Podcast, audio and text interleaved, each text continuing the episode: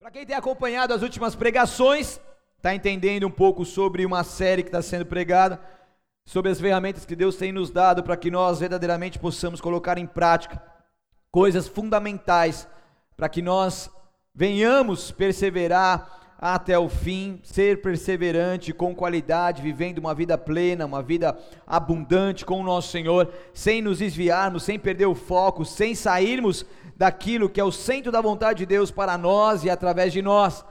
E quando Deus ele vai nos alinhando quanto a isso, ele vai falando conosco, ele vai nos direcionando, ele vai nos levando a um novo nível, a um novo patamar para que nós possamos enxergar as coisas de uma maneira diferente.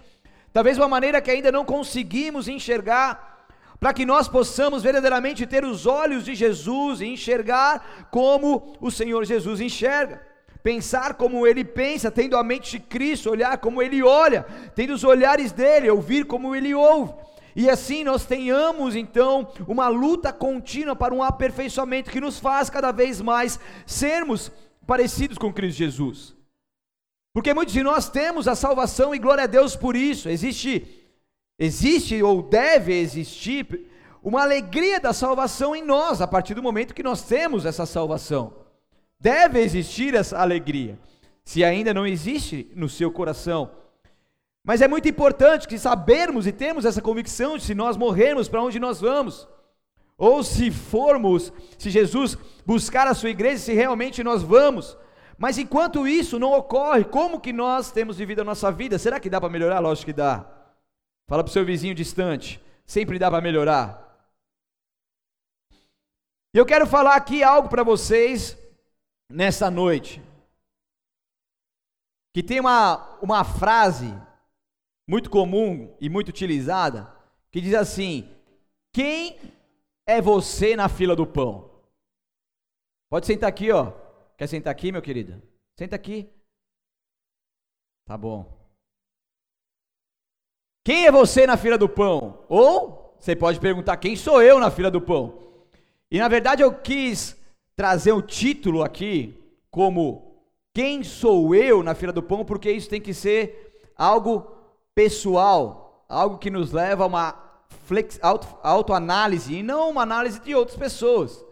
Porque quando a gente fala quem é você na fila do pão, a gente está julgando quem é aquela pessoa. Mas quando a gente fala quem eu sou, quem eu sou?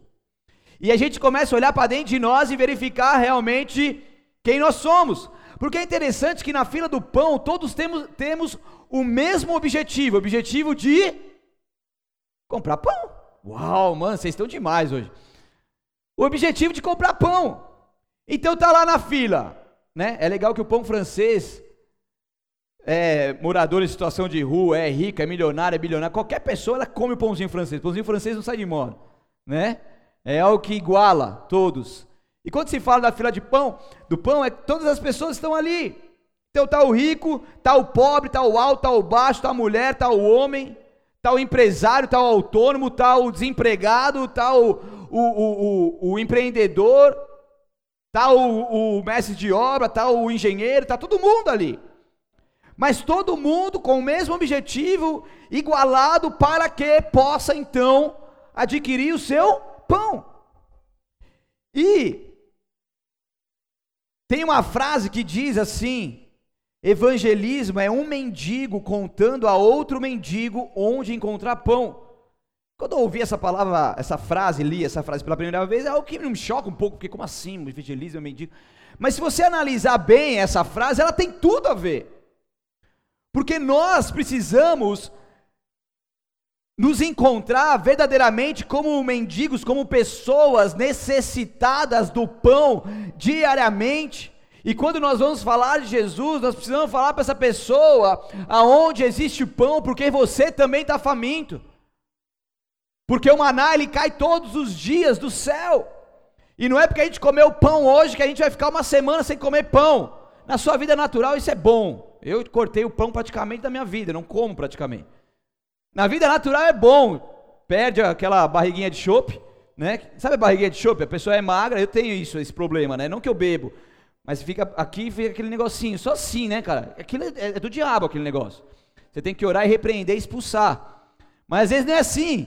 E o pãozinho retirando ajuda muitas vezes. Mas a nossa vida espiritual, nós precisamos comer do pão diariamente.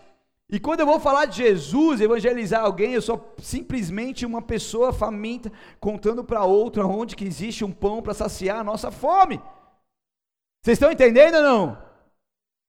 Nós precisamos beber dessa fonte da vida. Não existe outra opção. Paulo, ele como um homem, tenho falado muito de Paulo, né, ultimamente, mas se você puder abrir a sua palavra lá comigo em 1 Coríntios, capítulo 4, ele é um exemplo de uma vida transformada por Deus. E ele, com autoridade, pode então mencionar essas palavras de 1 Coríntios, capítulo 4, versículo 1 ao 7. 4, 1 ao 7, quem achou, dá um glória aleluia aí. Maravilha.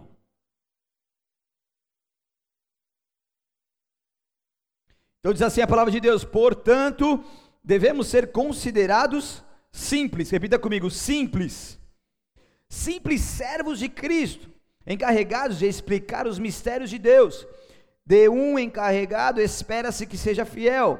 Quanto a mim, pouco importa como sou avaliado por vocês ou por qualquer autoridade humana. Na verdade, nem minha própria avaliação é importante, minha consciência está limpa.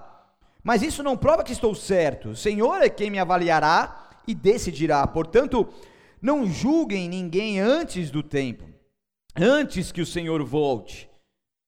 Pois ele trará à luz nossos segredos mais obscuros e revelará nossas intenções mais íntimas. Então, Deus dará a cada um a devida aprovação. Irmãos, usei a mim mesmo e Apolo para ilustrar o que lhes tenho dito se aprenderem a não, a não ir além daquilo que está escrito, não se orgulharão de um à custa de outro, pois que direito vocês têm de julgar deste modo? O que vocês têm que Deus não lhes tenha dado? E se tudo que temos vem de Deus, por que nos orgulhamos, nos orgulharmos como se não fosse uma dádiva? Repita assim comigo: Uau!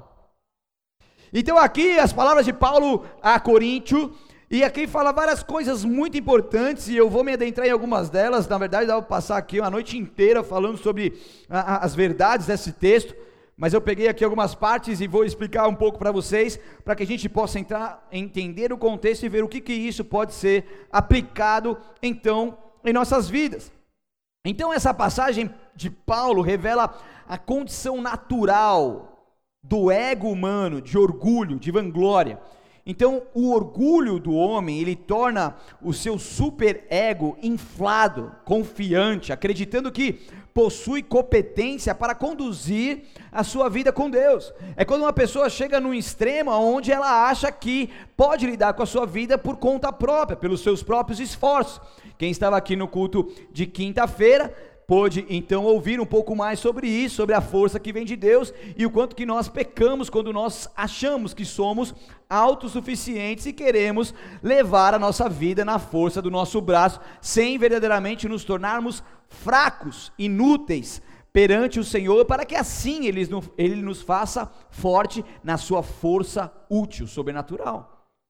E quando nós então nos comparamos com outros e tentamos nos sobressair, nós na verdade estamos nos vangloriando, por quê? Porque estão, então o ego, ele vai vivendo cada vez mais ocupado em realizar essas tarefas, em sobressair. O tempo inteiro, ele trabalha em todo momento para aumentar a nossa autoestima e compensar o nosso sentimento de impotência, de inferioridade e nosso vazio. Por isso que você pega muitas pessoas que, ao passarem por dificuldades na vida, por bullying, por rejeições, por situações que, te, que ela foi colocada para baixo, em momentos da sua vida, ela tenta em todo momento se sobressair, seja puxando o tapete do outro, seja entrando na carne, seja colocando uma máscara, seja do que for, porque o mais importante é compensar esse sentimento de impotência, de inferioridade e de vazio, alimentando então o super ego, alimentando o ego e vivendo então nesse meio de ocupação em todo momento tentando sobressair. Só que isso, na verdade, é um engano. A gente não pode se enganar quanto a isso, porque o ego ele é muito frágil. Porque quando nós olhamos para essa palavra e quando nós vemos o contexto geral de Deus para as nossas vidas, nós aprendemos que nós precisamos diminuir para que ele cresça. A gente não precisa se aumentar, se, se vangloriar, para que nós venhamos crescer perante a sociedade e sermos aceitos. Estão comigo ou não? Mas nós entendemos que nós precisamos diminuir para que ele cresça em nós e só assim nós conseguimos então perseverar até o fim em uma vida plena com Deus. Então, quando se fala de evangelho, quando se vive o evangelho, a gente olha para um evangelho que nos faz cada vez mais humildes, que nos leva cada vez mais uma humildade, uma morte de si próprio, uma morte das suas vontades, uma renúncia, um pegar a cruz, o um negar a si mesmo todos os dias, o seguir Jesus Cristo. Então, quando nós nos deparamos com o Evangelho, isso vem de confronto a nós. A nossa carne fica estremecida, ela não quer aguentar isso, ela não quer lidar com isso. E muitas vezes vem sobre nós um choque de realidade, porque afinal é muito mais fácil a olhos humanos entrar na carne e fazer do nosso jeito do que simplesmente esperar a boa, agradável e perfeita vontade de Deus. E é aí que muitos pecam, é aí que muitos erram, é aí que muitos caem e se desviam do caminho. Mas nós estamos aqui aprendendo nessa noite a importância de voltarmos a essa essência e vivermos verdadeiramente esse evangelho de Jesus Cristo para a minha vida e para a sua vida. Está comigo? Amém? Posso continuar? Um trecho de uma entrevista de Madonna a revista Vogue, ela disse assim: O que me impulsiona na vida é o medo de ser medíocre. Esse medo é o que sempre me impede. Venço um, Deus, um de seus ataques e descubro-me descubro como um ser humano especial. Mas logo continuo me sentindo medíocre e desinteressante, a menos que faça outra coisa espetacular. E apesar de ter me tornado alguém, ainda tenho de provar que sou alguém. Minha luta não terminou e acho que nunca terminará. Uma mulher, uma das mulheres mais conhecidas, mais popstar do mundo, mais veneradas por muitas pessoas, uma referência, infelizmente, para muitas pessoas, ela está dizendo com as suas próprias palavras que o que impulsiona ela é o medo de ser medíocre. Mas em todo momento que ela alcança algo e realiza algo, ela vê que ela se torna vazia novamente. Por quê? Porque o ego é, é, engana as pessoas. E ela em todo momento tem que fazer algo espetacular de novo, e algo espetacular de novo, e algo espetacular de novo. E ela então afirma que essa luta constante não terminou e talvez nunca terminará. Normalmente, ao colocar qualquer coisa no lugar de Deus, sobra muito espaço, porque nós somos seres exclusivamente do Criador. Deus nos criou e Ele nos faz a imagem e semelhança, ou seja, todos os dias nós precisamos buscar ser cada vez mais parecidos com Cristo Jesus em um encontro genuíno com Ele. Só que a partir do momento que nós quebramos esse contato com o Criador, isso faz com que nós venhamos preencher esse vazio com outras coisas. E toda vez que a gente coloca o ego lá dentro, ou muitas outras coisas, sobra espaço demais. Por quê?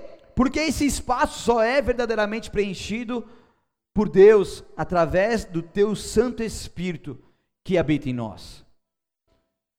O, o ego superinflado, ele dói, porque ele vive sempre chamando atenção para si mesmo. Ele exige avaliação da sua aparência e a maneira em que é tratado. Há algo errado com a autoidentidade e com a percepção do eu. Consequentemente, o ego é super atarefado, faz de tudo para ser notado, vive ocupado tentando preencher o vazio, assim como vi, como vimos aqui o caso de Madonna. Madonna. Ele é incansável em duas tarefas: comparação com outras pessoas e vanglória. Então aqui nós vemos algo muito interessante, onde o Senhor está nos falando algo profundo. Porque o ego, o ego ele fica sempre chamando a atenção para si. E quando nós vivemos com Cristo, nós paramos de chamar a atenção para si começamos a chamar a atenção para Jesus Cristo. Porque não é o que eu faço, não é o que você faz, não é o que nós podemos realizar na força do nosso braço, mas é o que Jesus faz através de nossas vidas. Porque a honra e a glória ela tem que ser sempre dada ao Senhor, mas muitas vezes nós estamos ali em uma competição desenfreada, absurda e medíocre que nunca vai acabar se nós não encontrarmos verdadeiramente Jesus Cristo, permitir que esse vazio seja preenchido somente por Ele. Essa competição de comparação com outras pessoas e vanglória, ela é incansável. E muitas pessoas estão vivendo isso em todo momento, e essa luta com a alta identidade, porque quando nós não entendemos quem nós somos em Deus, nós não vivemos uma convicção de quem nós somos.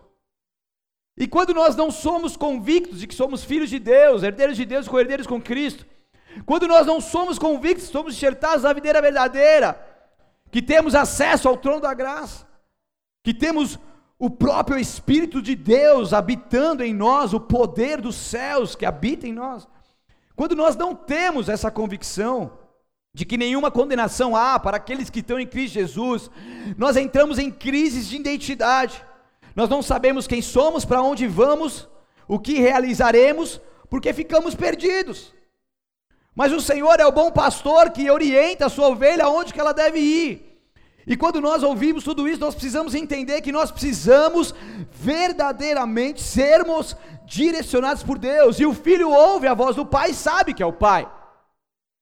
Quando eu chamo meus filhos, eles sabem imediatamente que quem está chamando eles é o pai. Dependendo do tom da voz, eles sabem do que se trata. Porque os filhos sabem ouvir a voz do pai. E quando eu tenho essa identidade em Cristo, eu sei ouvir a voz do Pai.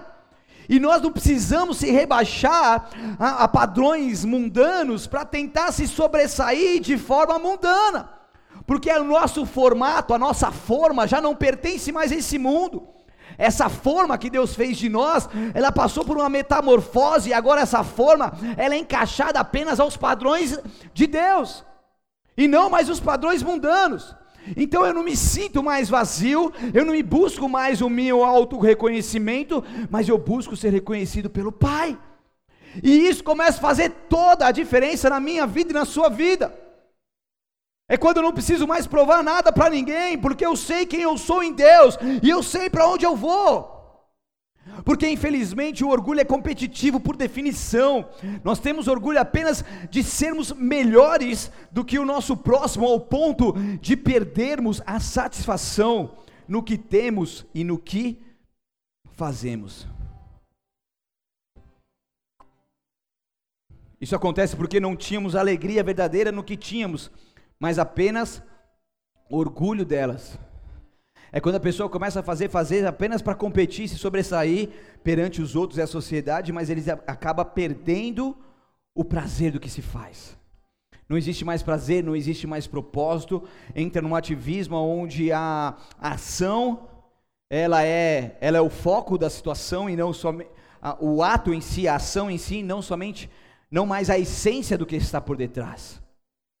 E daí a gente se perde. Então a gente faz, faz, faz, porque a gente acha que precisa fazer para ser melhor do que o nosso próximo, mas a gente já perdeu satisfação por aquilo que nós fazemos.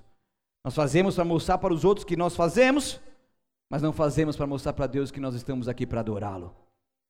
Então o ego ele é frágil, ele corre o perigo iminente de estourar facilmente. E a gente precisa entender isso.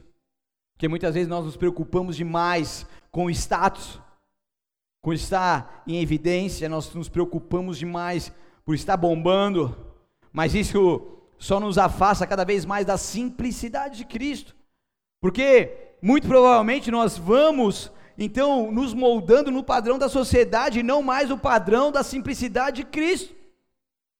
Então Jesus está falando: voltemos ao Evangelho, voltemos à essência. Muitos de nós se perdemos no meio do caminho, mas Jesus está abrindo os nossos olhos novamente o Senhor está retirando as escamas dos nossos olhos, os bloqueios de nossos corações. E Deus quer nos fazer enxergar novamente aonde eu me perdi. Sonda-me, ó Deus, e vê se é um caminho mau. Prova-me.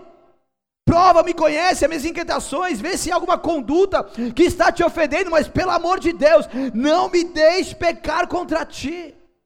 Não me deixe agir de forma errônea, não me deixe sustentar o meu ego, não me deixe preencher o meu ego, porque ele engana a gente, ele é vazio, ele é inútil. Eu preciso em todo momento dessa busca constante entre o velho homem e o homem transformado, entre a natureza pecaminosa e o Espírito Santo de Deus. É um lutando contra o outro em todo momento. O bem que eu quero fazer eu não faço, mas o mal que eu não quero, esse sim eu faço. O próprio Paulo falando isso, ou seja, a luta existe, ela é constante, mas como que nós estamos lidando com tudo isso? O que, que nós estamos fazendo? Será que nós temos sido aprovados e aprovados? Será que o Espírito Santo de Deus pode encontrar em nós um coração humilde, um coração de um verdadeiro adorador, que não se rende às coisas mundanas, mas que simplesmente ouve tudo isso, ouve exaltação, e por mais que a poda venha e toa, essa pessoa está disponível a agradar a Deus e adorá-lo em espírito e verdade? Será que somos como esses? Que se entregam por completo a Deus e vão verdadeiramente perseverar até o fim, mas uma vida digna, uma vida plena, uma vida de plenitude do Espírito sobre nós, ainda nessa terra. Será que quando nós nos encontrarmos com o Criador, será que nós teremos a partir de agora muito mais testemunhos, muito mais pedras preciosas, ouros e pratas para apresentar ao nosso Deus no dia que encontrarmos com Ele? É isso que nós precisamos ser despertados, e o Espírito Santo de Deus, ele nos chacoalha mais uma vez e fala: Filho, vamos, vamos nos levantar mais uma vez, vamos sair desse engano, vamos sair dessa prisão, porque o que o Espírito Santo de Deus tem para mim para você é algo muito maior. E por isso que o inimigo em todo tempo está minando as suas forças, te tentando colocar em quatro paredes, te, te pressionar ali, fazer com que você fique nessa vida medíocre, mas não é isso que Deus tem para você. Deus tem uma vida explosiva, um dínamo que nasce no seu coração, que vem diretamente de Deus e te faz voar com asas como de águia, correr e não se cansar, andar e não se fatigar. Esse é o Deus que quer te levar a lugares mais longes, lugares onde você ainda não chegou. Ele não quer que você viva uma limitação. E Paulo, ele ensina como ter uma visão transformada do ego. Ele diz que não se importa com o que pensam dele, porque sua identidade não depende do que as pessoas dizem. Uau! A sua identidade não depende do que dizem do que acham que é melhor, do que falam que é melhor. A sua identidade depende exclusivamente do que, que Deus tem para você, do que Deus te fez. A sua identidade é exclusiva nele, porque os padrões das pessoas não devem nos influenciar. Não deve nos influenciar. Quantas pessoas que são levadas pela influência mundana, Paulo ele não sofria de autoestima baixa, mas também ele não tinha uma concepção elevada de si mesmo. Eu vou ler aqui rapidinho, em 1 Timóteo 1, do 15 ao 17, ele reconhecia como o pior dos pecadores. Ele diz assim: Esta é uma afirmação digna de confiança e todos devem aceitá-la. Cristo Jesus veio ao mundo para salvar os pecadores. Eu sou o pior de todos. Paulo falando.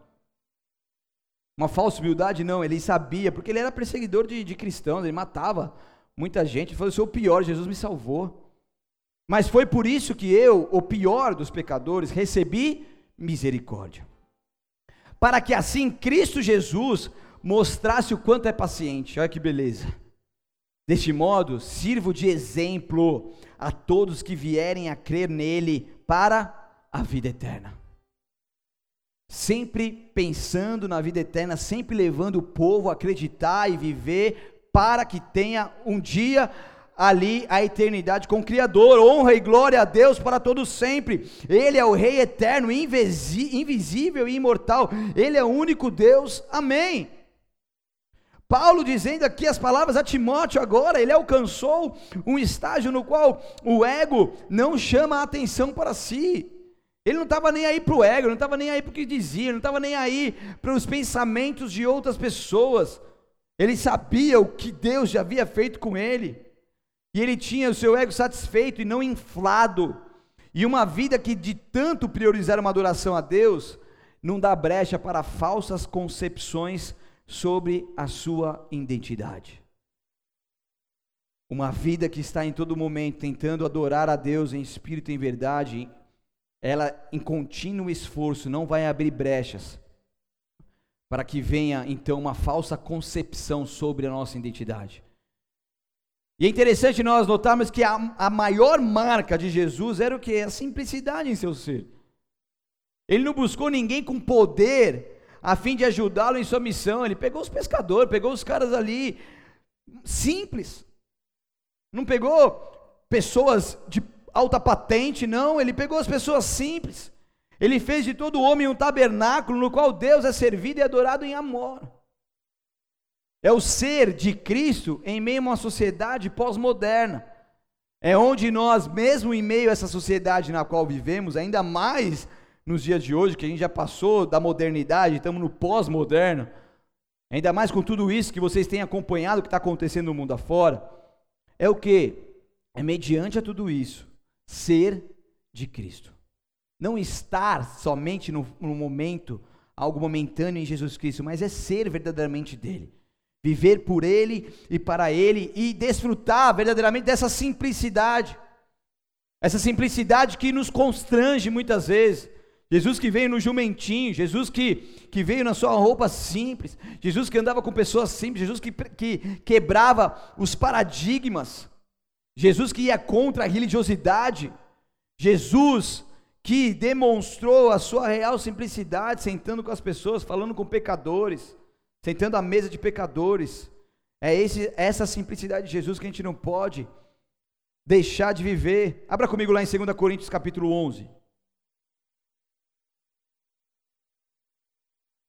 2 Coríntios 11, 1 ao 4. Acharam? 2 Coríntios 11, versículo 1 diz assim: Espero que vocês suportem um pouco mais de minha insensatez. Por favor, continuem a ser pacientes comigo, pois o cuidado que tenho com vocês vem do próprio Deus. Eu os prometi como noiva pura a um único marido, Cristo.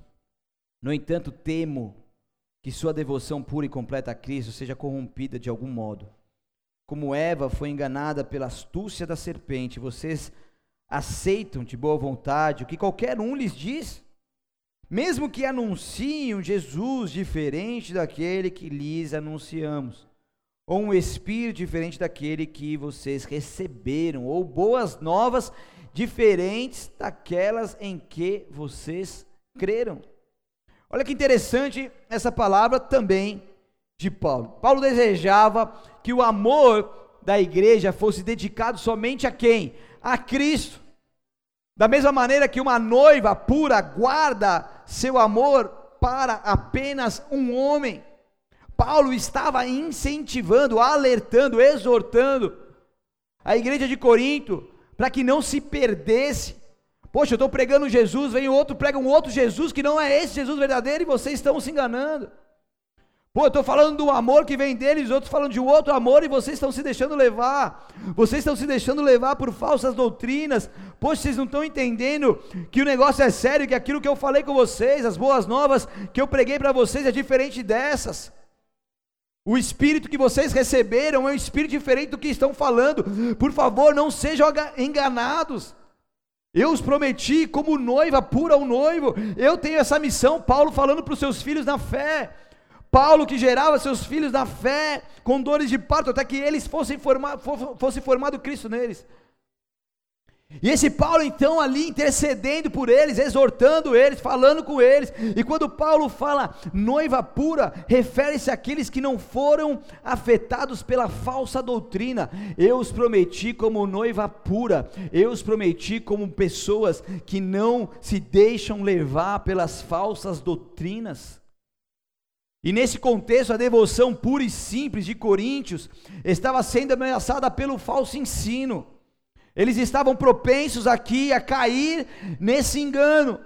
E Paulo estava exortando, e muitos de nós já caímos ou estamos prestes a cair nos enganos que estão nos passando, porque o evangelho de Cristo, ele é algo reto.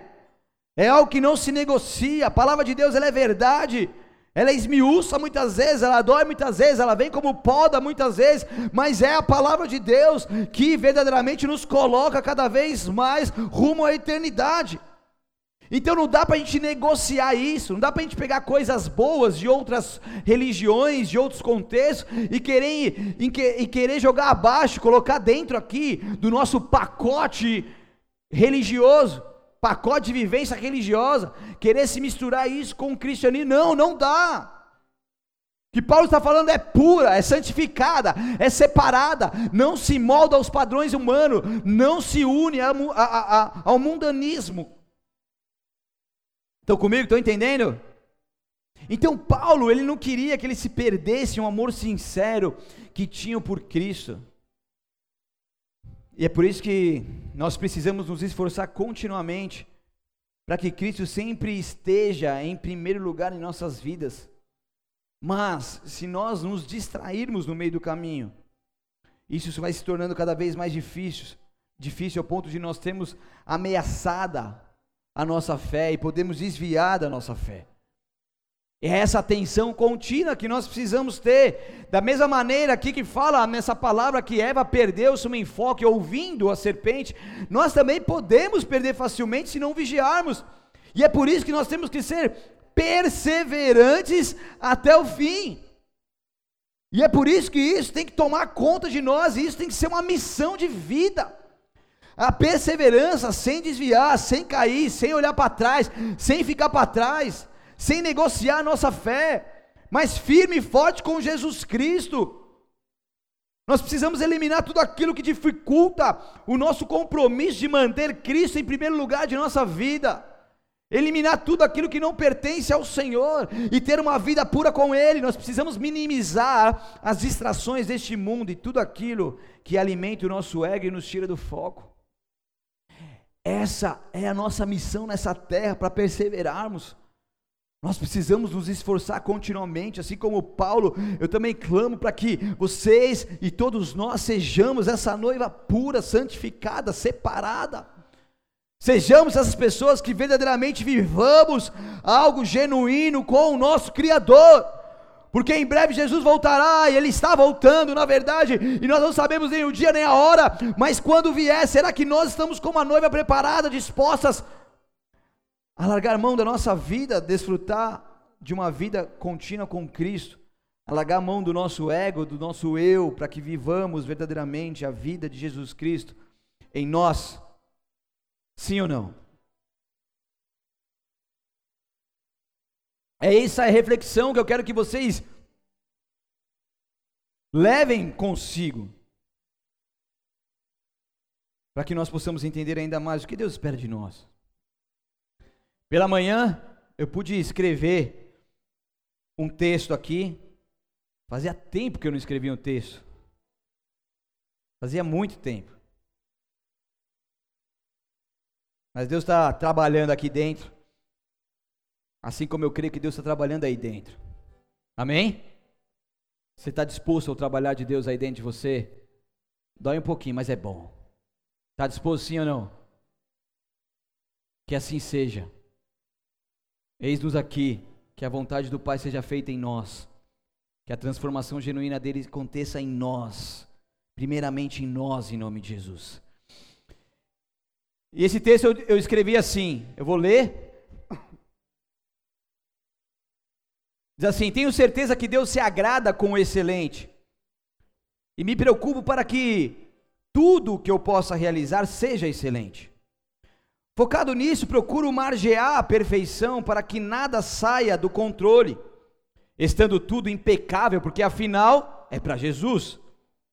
Mas eu me pergunto, tudo isso é realmente uma adoração exclusiva para Deus?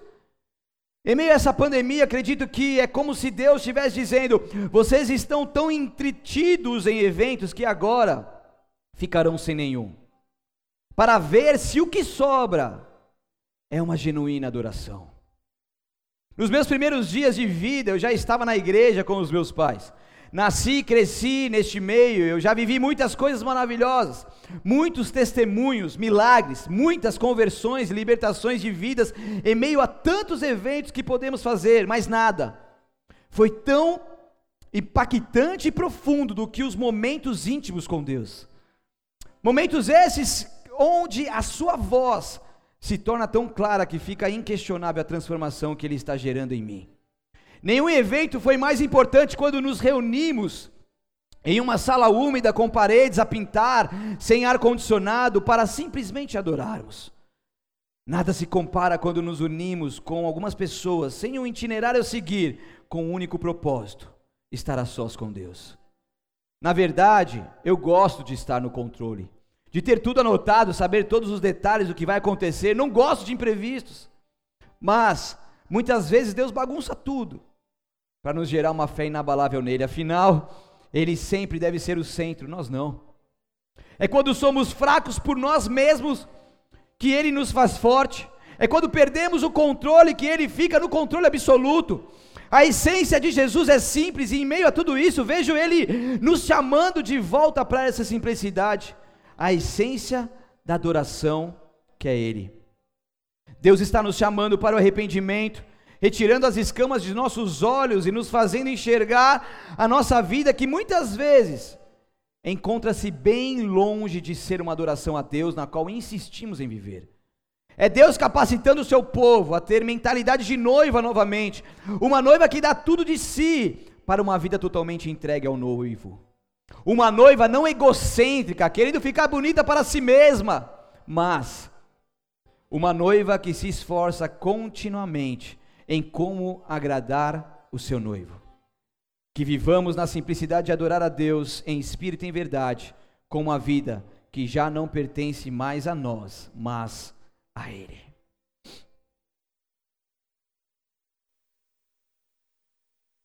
Esse é o meu desejo Carlos Spurgeon, um grande avivalista, que marcou a sua história, um dos homens que incendiou o mundo na sua época, de 1848 a 1850, ou seja, dois anos da sua vida, ele teve um período de muitas dúvidas e amarguras. Ele estava sob grande convicção do pecado. Ele ficou convicto de que não era um cristão de fato mesmo sendo criado em todo o ambiente religioso de sua família e região e sob forte influência puritana e não conformista. Puritanos são pessoas que estudam a palavra de Deus, são pessoas muito sérias com a palavra de Deus, e ele tinha essa influência direta. Então, em janeiro de 1850, numa capela de metodistas primitivos, ele entrou lá, a sua a paz em sua perturbada alma tomava conta de si. Estava acontecendo uma forte nevasca naquele momento, e nessa capela Spurgeon juntou-se a pequena congregação. Quando sem pregador para ministrar a palavra, um simples ministro itinerante chamado John Eglen. Nesse dia, subiu ao púlpito, mesmo sem grande habilidade de orador, e repetiu nervosa e constantemente o texto de Isaías 45, 22 na primeira parte que diz: Olhai para mim e sereis salvos, vós todos os termos da terra. E de novo ele repetia insistentemente: Olhai para mim e sereis salvos, olhai para mim e sereis salvos, olhai para mim e sereis salvos, vós todos os termos da terra. Depois de certo tempo, apelou aos presentes que olhassem para Jesus Cristo. Um apelo para que eles pudessem olhar para Jesus Cristo dessa forma, assim serem salvos. Spurgeon olhou para Jesus com a fé e arrependimento verdadeiro, tendo ele como seu Salvador e substituto, e foi salvo. Spurgeon foi considerado o príncipe dos pregadores, mas antes de tudo, ele era o príncipe de joelhos. Por seis meses ele ficou agonizando em oração para verdadeiramente ter um encontro genuíno com Jesus.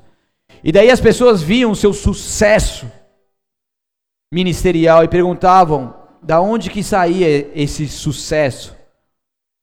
E a explicação dele era que vinha do poder, esse, esse sucesso do poder das, suas, das pregações que as pessoas perguntavam, ele dizia, na sala que está embaixo, ali da igreja que ele pregava, há 300 crentes que sabem orar. Todas as vezes que prego, eles se reúnem ali para sustentar-me as mãos, orando e suplicando ininterruptamente.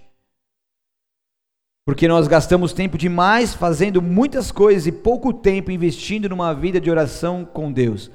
Spurgeon mesmo disse: se a alma se torna magra, os ouvintes, sem saberem como ou porquê, acharão que vossas orações públicas têm pouco sabor. Paulo, é Paulo Spurgeon no caso agora, ele foi marcado pela glória de Deus.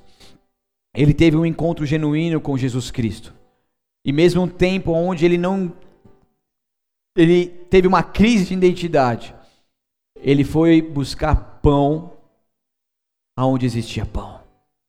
Ele foi buscar Jesus Cristo verdadeiramente para que ele pudesse ser transformado pela glória de Deus. E se me perguntarem quem sou eu na fila do pão, eu vou responder: apenas um faminto despido de sua glória, esperando a sua vez para saciar a fome com o pão vivo que desceu do céu. Belém significa casa de pão. Mateus 2:1 diz: Jesus nasceu em Belém, na Judéia, durante o reinado de Herodes. Lá também é a cidade que o rei Davi nasceu. Belém é a casa de pão, aonde o próprio pão da vida nasceu, porque em João 6:41 diz: Eu sou o pão que desceu do céu. Quem é você na fila do pão? Quem somos nós?